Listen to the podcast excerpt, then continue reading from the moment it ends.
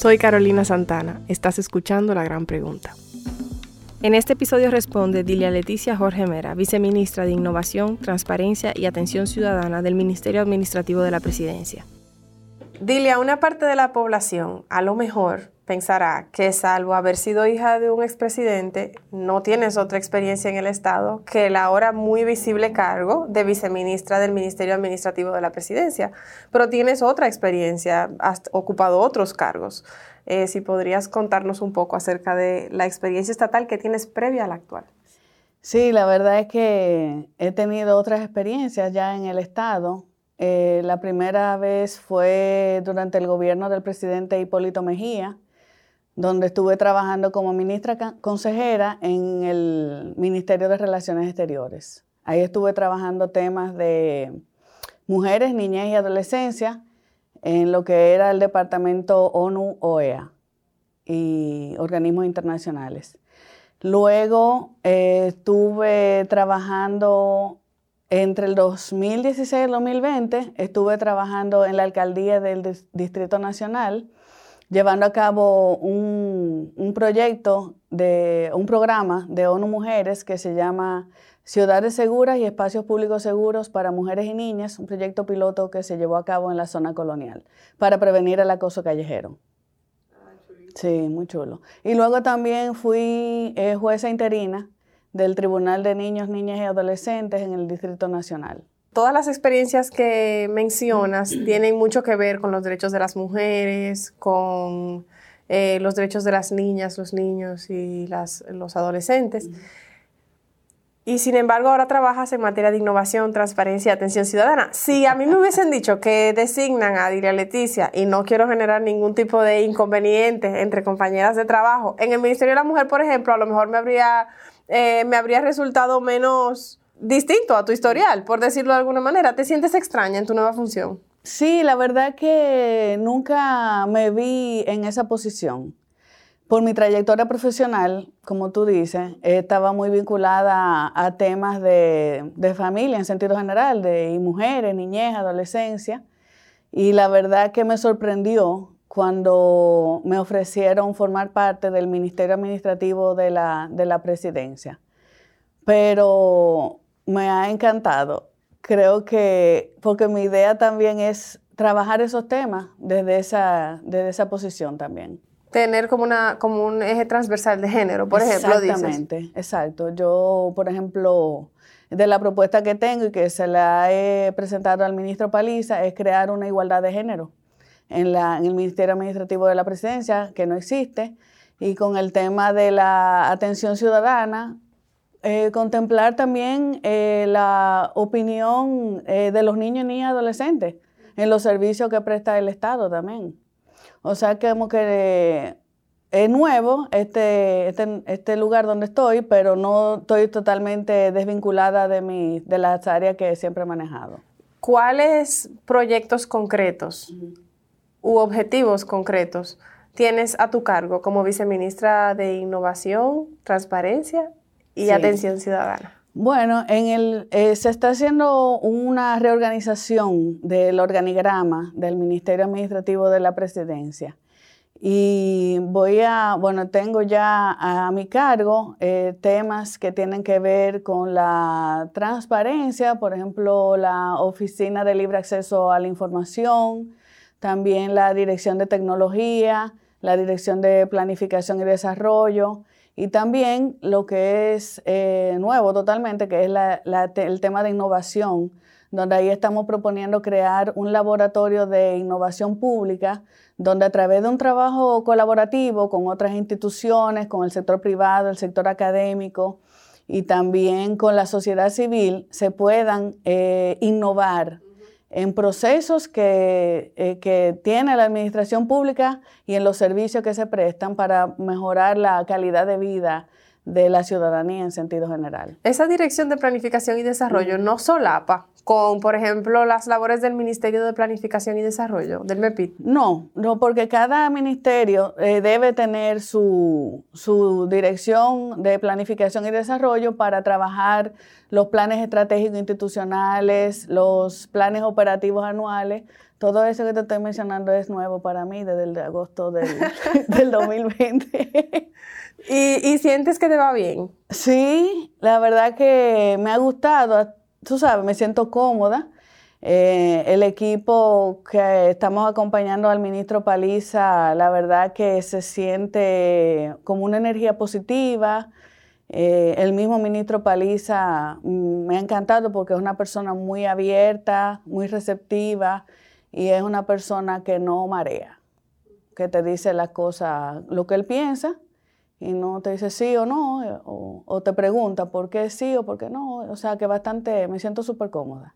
Eh, yo vi en tus redes sociales una publicación que hacías acerca de que habías celebrado tus 15 años en el Palacio y tus 50 años también. Eh, y bueno, son los, los círculos perfectos, los ciclos perfectos que da la vida. Y me preguntaba cuando veía la publicación si aquella experiencia, digamos que meramente familiar, eh, en materia de, de alta gerencia desde el Palacio, te habría servido para estar familiarizada hasta en cómo se comporta el poder ahora que tienes una función pública en el palacio? Mm, mira, si tú supieras que, que no, es totalmente diferente a como lo viví en aquel momento, que solamente iba al palacio que se a visitar a, mis padres, que iba a corretear y hacerle cosas a la gente. Y hacerle eh, cosas a molestar, a molestar, a molestar. Eh, pero ahora eh, es totalmente diferente la, responsabilidad y, y la, como se ve incluso el mismo Palacio Nacional, que como lo veía cuando iba en esa época, que era como, nada, ah, la oficina iba para mi mamá, nada, que, que yo qué. Pero ahora ya no es así. Eh, tiene más majestuosidad ante tus ojos hoy el palacio de lo que tenía cuando tu papá era presidente. Sí, sí, sí, sí. Y además, eh, sí, no, total, una visión totalmente diferente. Y ahora, claro, eh, el palacio ahora más, más oficinas, más gente, más personas trabajando. que como ahora, pero yo creo que si tú supieras que ahora como que yo lo estoy disfrutando más, porque como que estoy más consciente, que yo era muy niña estoy más consciente ahora y puedo ver esa majestuosidad que, que tú dices, porque antes era como, ah, sí, qué bien la caridad, pero ahora sí y lo veo como con otros ojos de, que, de lo valioso, de lo valioso que es. Hablando de esa comparativa, para luego eh, pasar a algunos temas que incluso eh, compartimos porque te veo en las marchas de los 25 de noviembre, que el año pasado no se pudo celebrar con la pandemia y todo eso, eh, quería abordar contigo unas, unos tweets que, que publicaste en marzo de 2020 cuando el país vivía un momento mm, especialmente tenso porque había manifestaciones de repudio hacia ciertas conductas o hacia ciertas personas y eso dejaba o lesionaba a personas vinculadas que no tenían nada que ver. Entonces decías, eh, bueno, eso del repudio social no es nuevo, estoy citando, lo que pasa es que con las redes se conocen más. Cuando mi papá salió de la presidencia sometido y acusado de corrupción y a mí me hacían la mímica como que estábamos robando, me dio mucha vergüenza. Y continúas diciendo, me recogí, trataba de no andar por muchos lados donde me viera expuesta y llegué hasta cuestionar a mi papá de dónde estaban los millones que decía Vincho que él se había robado. ¿Cuál es tu posición, habiendo vivido esa experiencia, acerca de las manifestaciones sociales de repudio eh, a funcionarios que no necesariamente han sido procesados? Por ejemplo, eh, aquí hay veces que alguien va saliendo de un restaurante y le vociferan cosas. Bueno, sí, me acuerdo cuando, cuando publiqué esos tweets y yo lo hice en referencia sobre todo a los hijos y a las hijas de funcionarios eh, públicos que también fueron repudiados en su momento o pudieran ser repudiados, tú sabes. Entonces yo me remonté a ese momento cuando mi papá fue repudiado también eh, públicamente eh, y entiendo la frustración porque también me sentía frustrada por las cosas que estaban pasando, pero la verdad es que los hijos y las hijas no tenemos la culpa de lo que hagan nuestros padres, tú sabes. Entonces, nada, me, reviví eso, digo yo, qué difícil eh, eh, esa situación que pasan y que pasamos. La verdad que estamos expuestos, todos y todas que tenemos, que somos hijos, hijas de, personas famosas que han ocupado un puesto de importancia en el Estado, a que nos pase eso. Pero eh, me, dio, me movió porque yo pasé por esa y, y me daba vergüenza Mira, que es verdad que no existen las redes sociales. Sí. Pero en el colegio, cuando mi papá lo empezaron a atacar, a mí me decían, o desde antes ya, ¿eh? siendo presidente, me, hacían señas como que estábamos eh, robando y me daba vergüenza. Y ya sobre todo cuando fue procesado, también me daba vergüenza porque yo decía que, porque me, no, me daba vergüenza que mi papá estuviera diciendo que fuera ladrón. Y yo me acuerdo cuando nosotros estuvimos en Atlanta, que mi papá tomó la decisión de volver al país y yo, o sea, yo dije, ¿cómo que, cómo que vamos a volver? No querías. no, yo no quería volver porque me daba vergüenza. Eh, pero él me decía, no, yo quiero, eh, nosotros vamos a volver, vamos a pasar mucho trabajo, pero eh, yo no quiero que los estén señalando ni a ustedes ni a su mamá. El tiempo será nuestro mejor aliado. Y yo, bueno, pues nada, ni modo, vamos para allá. Y yo me acuerdo que yo estaba llorando y un amigo de mi papá que nos acompañaba, ay, no me acuerdo el nombre, no llore, no llore. Y yo le dije, pero ¿qué usted quiere que yo haga? Pues estoy, estoy, grave, o sea, esto es fuerte lo que vamos a pasar. Pero sí, no, no, no fueron momentos fáciles, ¿no? Luego el tercer tuit decía, cuando regresamos de Atlanta, mi papá nos dijo, vamos a sufrir mucho, pero el tiempo es nuestro mejor aliado, lo que ah, me contabas. Y al final todo se aclarará a su debido tiempo, como sucedió, aunque no dejan de salir voces, voces muy aisladas haciendo señalamientos. ¿Todavía sientes que hay algún nivel de señalamiento? Sí, pero muy poca, la verdad, de gente, ah, que Salvador es blanco, el más corrupto, que no sé cuánto, todavía esta época surgen así, pero son pocas y ya como que no... ¿No te molestan? No. Me dan una cosita, pero no nada que me turbe ni nada, no. Dice, entré a la Pucamaima todavía con esa idea que tenía la gente de nosotros, de ladrones, y recuerdo que comencé a enfrentarme a los que decían cualquier vaina y la gente se callaba luego. Ay, sí, eso me acuerdo yo como ahora. ¿Respondías a, tu a tus compañeros de universidad? Sí, eh, eh, me acuerdo específicamente de un, de, un incidente, no incidente, pero una situación que pasó, que yo estaba en un aula y había un muchacho ahí, éramos de carrera diferente, como de esa materia de ciclo básico, y, eh, y, estábamos hablando de la situación que está pasando, y él le dijo, mira, mira Jorge Blanco como está preso, y yo le dije, mira, ten cuidado que es mi papá. Y él me dijo, ay, perdón, que, que yo que, no, cualquier cosa aclaramos, tú sabes. Después nos hicimos mejores amigos en la universidad. Me acuerdo de su nombre, Ivanov. ¿Y ya no son amigos? No, hace años que no lo veo. O sea, no lo volví a ver después. Dice, hoy puedo andar con la cabeza en alto y llevando el honor de mi apellido y la tranquilidad de que el nombre de mi papá y mi familia está limpio y eso no tiene precio. Ay, sí. Claro. Te, sientes tranquila, sientes que el tiempo ha limpiado el nombre de, tu familia. Y además la justicia también, porque aunque él fue condenado eh, en primera instancia por el, juez Severino, luego la Corte de Apelación del Distrito Nacional lo, lo declaró inocente, lo absolvió. Entonces, ya, nada, imagínate. Eso va a estar ahí, siempre la gente se va a recordar de eso, incluso mis hijas eh, a veces eh, me dicen, ay mami, un profesor o profesora mencionó tal cosa, que sé cuánto. Y, ah, tú, tú le dices cualquier cosa que lo aclaramos. ¿Y les mortifica, tú sientes?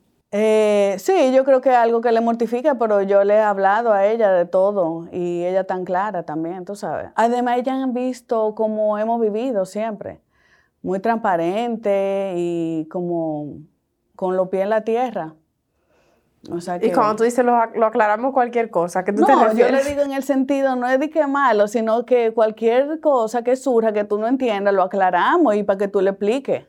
Bueno, entonces los, tweets, los tweets terminan en me tomó tiempo para sanar todas las heridas, solo pienso en los hijos de esos funcionarios y si bien no tienen la culpa de lo que hagan sus padres, lamentablemente cargamos con ese peso. Así es. Eh, bueno, y ahí termina, termina eso. ¿Crees que esa experiencia te, fortaleció para enfrentar las vicisitudes de ahora ser funcionaria pública? Sí, claro. Y el eh, escrutinio también que eso implica. Sí, me sirvió, pero oye, te, hablaría mentira si no te dijera que eso ah, como quieras remenea a cualquiera, tú sabes, me, mueve a veces, sobre todo con mensajes eh, no gratos. Sí.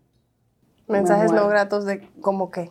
No, por ejemplo, de, por ejemplo, cuando yo publiqué las banderas del colectivo LGBTI y trans, oye, yo vi esa cantidad de, mensajes de odio que, wow, o sea, me sorprendieron. Eh, sí, me sorprendieron y me sorprendieron y claro que me dolieron. ¿Cómo va a ser que la gente hable con tanto odio?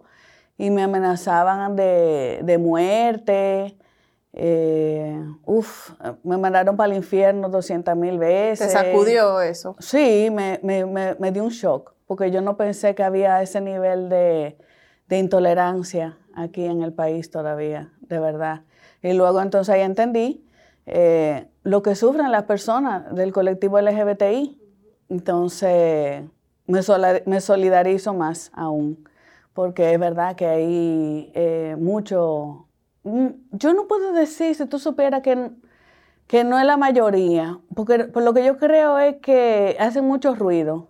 Incluso a raíz de la publicación de, esa, de las banderas, a mí me visitó un pastor eh, de una iglesia cristiana y me dijo eso mismo. Mira, esa, de ahí fue que yo dije, pero es verdad, no es la mayoría de los cristianos que, están en contra eh, ni quieren hacer daño a las personas. Es una minoría, pero que hace mucho ruido. Y ese pastor te, te, te fue apoyarme, fue apoyarte. Fue apoyarme y decirme en realidad que él estaba de acuerdo que había que, establecer como mesa de diálogo y llegar a acuerdo y, un, como un acuerdo de convivencia pacífica, sin necesidad de, de agredir ni hacer daño. ¿Te arrepientes de haber publicado esa foto? No, no me arrepiento. Creo que Claro que en ese momento, Carolina, yo jamás pensé que se iba a armar el revuelo que se armó. Pues yo no me arrepiento, ¿no? Creo que, estuvo bien que se hiciera. Yo vi eh, unas declaraciones tuyas sobre eso, en el que decías, las opiniones me han parecido positivas, ah, tanto las favorables como las que no.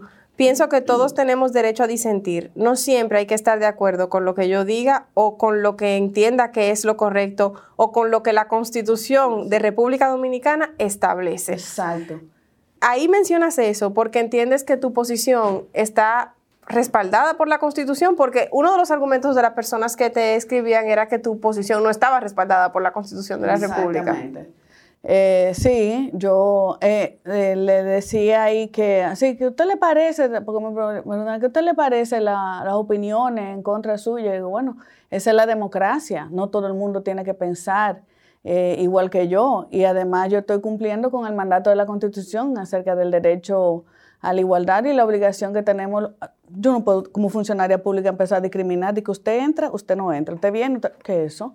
Entonces yo tengo que cumplir con ese mandato de la Constitución, incluso los mismos alineamientos del PRM hablan acerca de garantizar la, y prevenir la violencia contra las mujeres y contra los colectivos vulnerables, las poblaciones vulnerables. Entonces yo estoy cumpliendo con ese mandato. Y hay más gente que piensa como yo, ¿oíste? Muchísimas. Más de la que, pero dentro de la administración pública, muchísimas personas eh, están de acuerdo con esa, con esa posición y piensan igual que yo, que a mí, mira, qué bueno. ¿Tú sientes que serían la mayoría? Eh, no te puedo decir que la mayoría, porque no tengo tampoco así las estadísticas, pero hay muchas personas que piensan, incluso dentro del mismo palacio. ¿Se te han cerrado puertas eh, en la iglesia por tus posiciones? No, no, no. Incluso al, al pastor Dios Astacio nos vemos y esos son abrazos eh, y, de cariño. Él me saluda, ayer nos vimos, bueno, nos vimos esta semana y súper bien. Y siempre me dice que, quiere hablar conmigo y yo lo espero allá, eh, pastor, para que vaya a tirar los párrafos conmigo. Soy Carolina Santana, estás escuchando La Gran Pregunta. Hablemos un poquito de transparencia, que es uno de los ejes de la función que, que desempeñas. Te has pronunciado a favor de que se regule el barrilito, entre tanto se prohíbe mediante ley. ¿Podrías explicarnos más detalladamente el porqué de esa posición y qué la fundamenta? Sí, la verdad que en, ese momento, cuando se estaba en debate el tema del, del barrilito, yo lo que decía, bueno, no está, lo ideal sería eliminarlo y lo ideal es que no existiera el barrilito. Pero si está ahí y lo van a hacer un uso del mismo, pues lo ideal es que se transparente y digan que están usando el mismo. Yo me acuerdo que, que esas declaraciones fue a raíz de, lo que Faride había dicho, que, no lo, que, que en campaña había dicho que no lo iba a utilizar, después lo, dijo que sí, que lo iba a utilizar. Y yo dije, bueno, si está ahí, bueno, pues vamos a transparentar en qué se está gastando ese dinero, pero lo ideal es que no existan, es verdad que no exista el barrilito, pero ahí en ese momento... Ya asignado, entendías que debía... Claro, por lo menos díganme que lo están gastando ese dinero.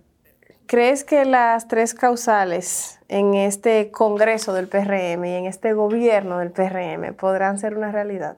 Porque en el gobierno anterior se habló mucho, se observó el código, se tenía el Congreso, se tenía una mayoría tal que se logró reformar la Constitución, que es una mayoría calificada e, e, importante, además de la Asamblea, eh, pero no lograban no tenía el push político supuestamente para aprobar las tres causales. Ahora, ¿podría llegar un tiempo para las tres causales? ¿Qué te digo? Mira, yo, yo tengo, mm, tengo ciertas dudas. Creo que hay una gran mayoría a favor de la despenalización del aborto en el Código Penal. Creo que hay una gran mayoría, pero todavía hay un trabajo por hacer ahí.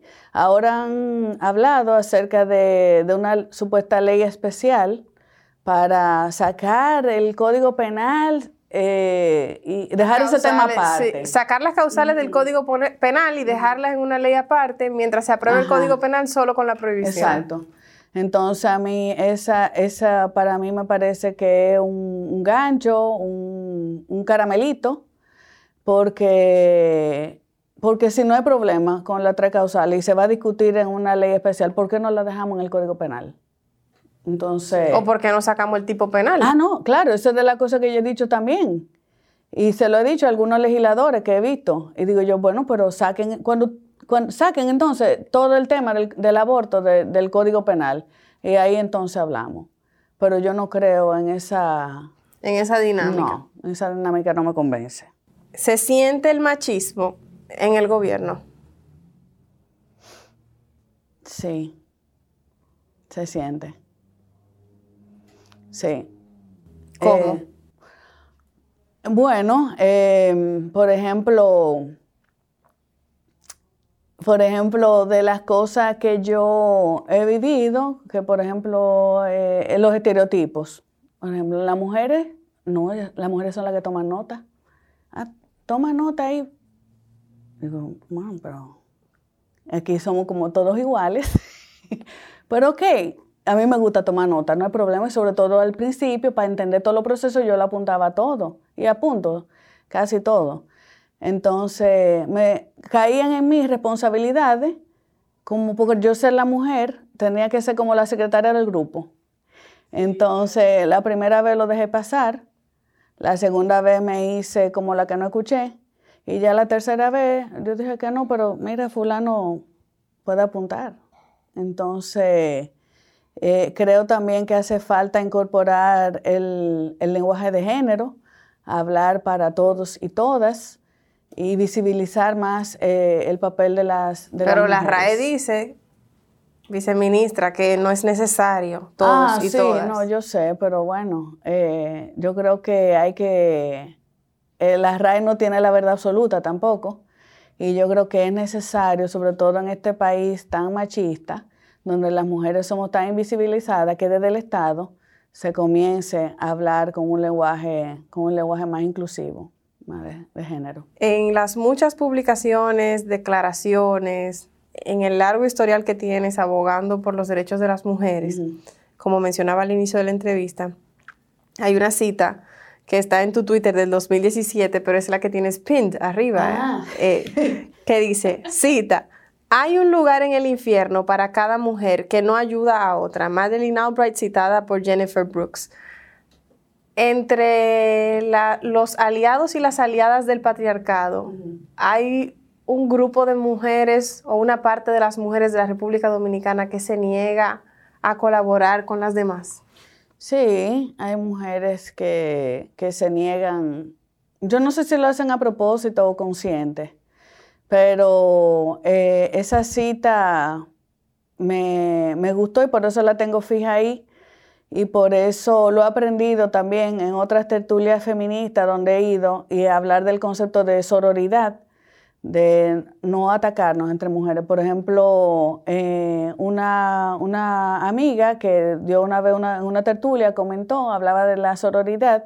Ella dijo, por ejemplo, cuando una mujer está dando una conferencia o una charla y dice algo que yo no estoy de acuerdo o que está mal, yo no soy de la, yo no soy de la que me voy a parar a decirle, eh, fulana, en medio de la gente, fulana, tú, eso que tú estás diciendo no es así. Eh, no, porque al lado de mí hay muchos hombres que probablemente le van a hacer la misma advertencia en público. Entonces yo lo que hago es que cuando termine la conferencia voy eh, en privado, le digo, fulana, mira, chequeate este dato, yo creo que esto tú no, no deberías, eh, esto es otra, otro asunto, y para no hacerla quedar mal en público. Entonces eso como que se me quedó en la cabeza y yo, es verdad, yo no voy a aplastar, o trato, o no voy a ser perfecta, trato de no aplastar ni criticar ninguna mujer eh, en público, porque ya yo sé que hay muchísimas otras personas, eh, hombres sobre todo quizás, que van a atacarla. Entonces yo trato de no, no, no, no, no, me voy a, no la voy a aplastar, aunque quizás yo piense que sí, pero en público yo no lo voy a hacer. En cuanto a tus funciones actuales como viceministra de, lo voy a decir bien, innovación, transparencia y atención ciudadana, ¿cuáles son aquellos proyectos que tienes en marcha que sientes serán más transformadores para el país? Yo creo que el Laboratorio de Innovación Pública que nos estamos proponiendo eh, organizar y establecer en el Ministerio Administrativo de la Presidencia va a ser eh, el gran aporte que yo le podré dejar eh, a este país para llevar eh, soluciones eh, nuevas a procesos eh, burocráticos y de la administración pública que se estén llevando a cabo, con un enfoque en lo social y en lo público. Porque ya en lo privado hay varias iniciativas que se están trabajando con el tema de competitividad y ese tema, pero creo que, que podré hacer un gran aporte desde ese ministerio en ese sentido. ¿Sientes que estamos lejos, así como no tienes claro el panorama de las tres causales? ¿Sientes que está especialmente lejos la posibilidad del matrimonio entre personas del mismo sexo?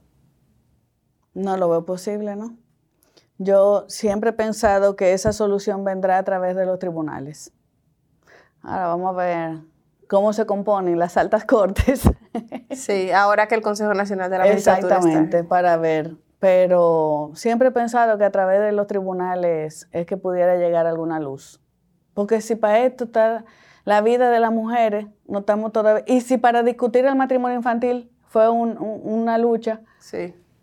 lo veo lo veo como todavía, como que no es posible. Ojalá me sorprendan, ojalá me sorprendan. Eh, tú que estás en el Palacio, ¿cómo ves la voluntad política en cuanto a ese tema? de lejos para evitar encuentros eh, o desencuentros, mejor dicho, con los sectores conservadores y las iglesias, o dispuestos a enfrentar con valentía eh, ese asunto, o no creyentes de las uniones entre personas del mismo sexo. No lo veo ahora mismo. O sea, ahora mismo no es un tema ni siquiera que se... Que esté sobre el tapete. No, no. Nos falta mucho para todo eso. Ay, sí, yo creo que sí, lamentablemente. Veo todavía un Congreso Nacional todavía demasiado conservador. Hombres y mujeres. Aunque creo que se ha avanzado, porque tenemos avances, pero yo todavía creo, le tiene mucho miedo la gente, como que eso le va a hacer daño político. Yo no entiendo, la verdad que todavía no logro entender eh, el temor, que eso es lo que yo creo, un temor a caer en mal con la iglesia, a perder votos. Temor a eso que viviste, Dilia, a ese, a ese ataque, a, esa campaña, a esa reacción que hace mucho ruido, aunque no sean muchos. Es un temor, eh, esa misma sensación desagradable que contabas, que había sentido. Hay mucha gente que, que, le, que le tiene temor a, a vivirla y a vivirla de manera reiterada y muy pública. Sí, es verdad. Hay que tener una valentía para asumir esas causas cuando se creen en ellas. Sí, es verdad se requiere mucha valentía. Eh, pero al final, como, tú, como hemos dicho, eh, creo que son pocas voces ruidosas que yo creo que hay más personas que sí entienden que este país tiene que avanzar en términos legislativos y garantizar derechos. Dilia, ¿te presentarías a una candidatura, a un cargo electivo, qué sé yo, a una diputación, a una senaduría, a una alcaldía, a una vicealcaldía? Eh, no, no lo descarto. Siempre me ha llamado la atención, oíste. Eh, yo creo que hay que, hay que sacrificar eh, tiempo y muchas cosas a, favor de... Ay, suena tan, tan trágico de que sacrificar, no. Yo creo que, que es importante dar al país y poder, para tú poder hacer transformaciones, te tienes que tirar a la piscina, de verdad. Y no, yo no lo descarto, a mí me gusta, ¿eh? Y tuve el punto. ¿Al punto de qué? De lanzarme. ¿A qué? A diputada. ¿Por cuál circunscripción? ¿Por, el la distrito? Uno, sí. Pero yo no lo descarto, me llama mucho. ¿2024? Puede ser. Siempre cerramos estas entrevistas con dos preguntas acerca del futuro. La primera es, ¿qué haces hoy por un mejor mañana, por un mejor futuro? Bueno, eh, Hoy yo estoy haciendo tanto de mi parte como ciudadana, como mi parte como funcionaria, eh, cumpliendo con la ley. Eh, puede ser, ay, que santa, no, no soy una santa, no puedo decir que, no cometo errores, pero trato de, cumplir con la ley. Por ejemplo, eh, yo pudiera violar el toque de queda porque tengo mi, yo funcionaria, pero yo no. No, no, mira, me recojo, porque no quiero, no quiero eh, que, no, me quiero exponer a eso. Eh, el otro día también me paró un AMET. Y yo voy a poder decir, mira, no, dije, mira que no. Pues". Y la pagué, la cuenta, eh, la, la, la, la, multa. Entonces, nada, cumplir con la ley y de verdad hacer esos aportes que tú dices un disparate, no me, no me robo eh, que si una vía, un chin, no, mira, voy a hacerlo porque yo quiero que tú mejores. Esas pequeñas cositas eh, yo las, las hago y trato de hacerlas, no, bueno, no me acuerdo la última vez que me metí en vía contraria, por ejemplo, eh, que es un disparate, pero para mí es importante porque la gente se lo vuela como si nada. Y como funcionaria, mira, por el librito. Porque, óyeme, porque yo viví también, o sea, yo vi, yo no quiero que me señalen a mí como una persona, eh, ah, mira, igualito que, si el papá, mira, pasó por ahí, que tú sabes, tengo esa, esa cosa de que no, a mí nadie me va a señalar, ni por mal manejo de fondos, ni por, tar, por violar nada, no quiero, quiero, quiero salir con mi hoja limpia, como estoy hasta ahora, que no quiero, no, tengo mucho respeto a eso, quizá por la vivencia que tuve, tú sabes, y yo no quiero que mis hijas tampoco le estén señalando que su mamá está ahí haciendo locura o violentando la ley o esto, lo otro. No. Eso yo lo que estoy tratando de cumplir con, con, la ley, tanto fuera como dentro. ¿Cómo te imaginas el futuro? Bueno, el futuro de este país. El futuro tuyo, el de este país. mira, el futuro mío y del país, déjame decirte que yo he vuelto a recuperar la esperanza.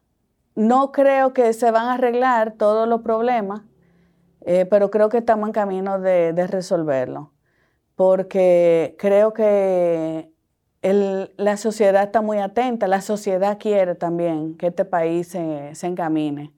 Y creo que es importante que la ciudadanía se mantenga atenta y vigilante a todo lo que está pasando, porque ya se ha demostrado que es la única forma que, podemos ir en un camino que todos y todas queremos, que que las cosas funcionen en este país. ¿Cómo yo quiero que sea este país? Que no tengan que llamarme a mí para resolver un asunto. Eh, mira que en tal, en donde sea, en cualquier institución, que yo no necesite de una persona para que me abra las puertas en tal lado, sino que eso sea como que fluya que no necesiten intermediario, intermediario o intermediaria a nadie para resolver un problema. Las vías ordinarias bastan. Las vías ordinarias, porque yo voy hasta allá. Otra vez, o sea, en cuatro años yo voy a dejar esto, o antes, o sabrá, sabrá Dios cuándo, pero en algún momento yo voy a volver. Y yo quiero que las cosas funcionen sin yo tener que tener que a alguien que me tire una mano para resolver una cosa sencilla. Eso es lo que yo quiero y yo espero, eh, yo espero que estemos camino en eso. Yo entiendo que el futuro va a ser bueno si seguimos así y hay que estar atentas. Ay, como la primera dama, estamos atentos. Muchas gracias, Dilia. Gracias a ti, Carolina. Acabas de escuchar a Dilia Leticia Jorge Mera en La Gran Pregunta. Puedes ver la entrevista en el canal de YouTube.